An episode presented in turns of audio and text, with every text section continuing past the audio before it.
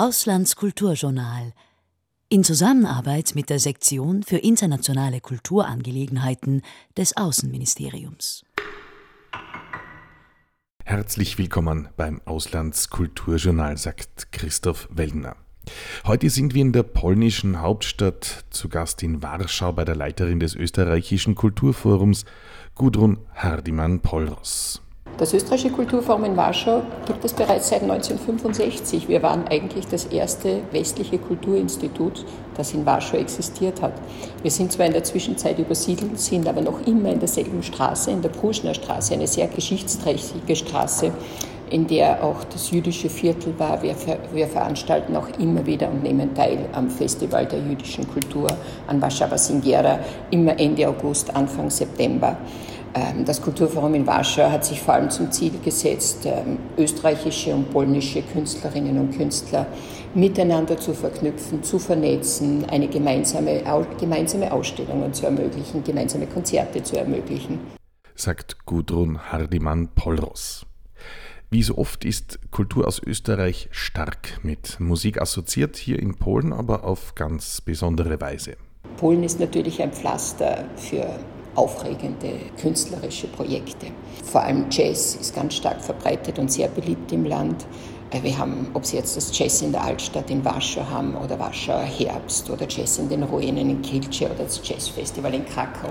Es gibt ein riesengroßes Angebot und das Österreichische Kulturforum nimmt eigentlich fast an jedem Festival teil. Manchmal haben wir sogar schon Schwierigkeiten, dass wir genügend Künstler aus Österreich finden. So viele Festivals gibt es in Polen. Und natürlich ist auch der Krieg im Nachbarland nicht spurlos an den Aktivitäten des österreichischen Kulturforums in Warschau vorübergegangen. Gudrun Hariman-Polros. Ein sehr umfangreiches Programm haben wir heuer im Sommer gestartet. Als im Februar die russische Invasion in der Ukraine, in unserem Nachbarland hier passiert ist, waren erst alle geschockt. Und natürlich mussten wir uns auch äh, überlegen, als Botschaft, als Kulturforum, was können wir machen? Was, wie können wir unterstützen. Wir haben uns dann darauf konzentriert, unsere Kernaufgabe wahrzunehmen, Künstler und Künstlerinnen zu fördern. Was wir gemacht haben, wir haben eine Konzertreihe im Juni, Juli, August, Mittwoch Lunchtime Concerts für ukrainische Musiker und mit ukrainischen Musikern ins Leben gerufen. Das heißt, wir haben ukrainische Musikerinnen und Musiker engagiert, ihnen ein Honorar bezahlt und einfach ihnen die Möglichkeit äh, geboten, dass sie wieder on stage sind, damit sie auftreten können. Es war faszinierend, wie sich die Musikerinnen während ihres Auftritts total auf ihre Kunst und Musik konzentriert haben und man hat physisch gesehen, wie sie viele Sachen ausblenden konnten und an nur mehr an ihre Kunst und nur mehr an ihre Darbietungen äh, gedacht haben.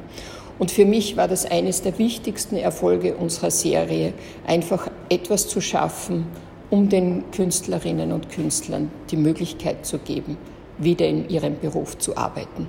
Sagt Gudrun Hardiman-Polros. Polen ist ja als Nachbar der Ukraine auf vielerlei Ebenen besonders sensibel, was den russischen Angriffskrieg betrifft. Als Nachbarland der Ukraine war es natürlich auch für die polnische Zivilbevölkerung nicht einfach mit dem Thema plötzlich Massen von Leuten, von zusätzlicher Bevölkerung umzugehen. Es war eine unbeschreibliche Hilfsbereitschaft, die man überall gespürt hat, die zivile Bevölkerung. Es sind ungefähr fünf Millionen Flüchtende in Polen eingetroffen, teilweise weitergereist. Ein Großteil ist allerdings in Polen geblieben, manche sind wieder zurück in die Ukraine. Es wird sich weisen, wie lange wie lange sie dort bleiben können.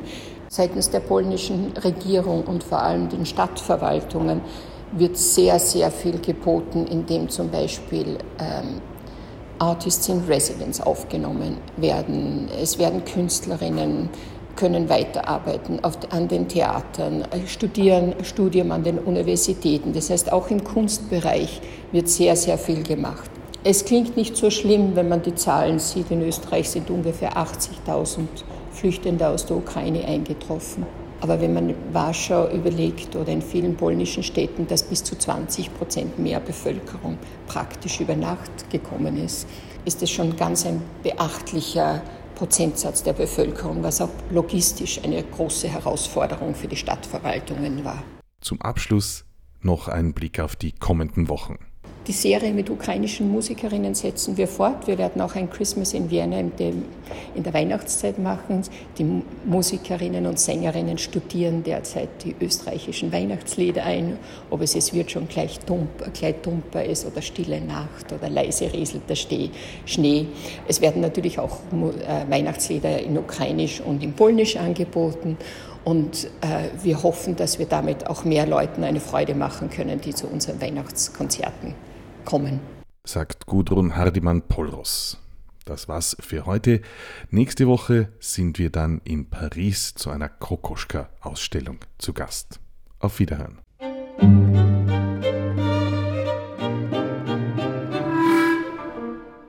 Auslandskulturjournal in Zusammenarbeit mit der Sektion für internationale Kulturangelegenheiten des Außenministeriums.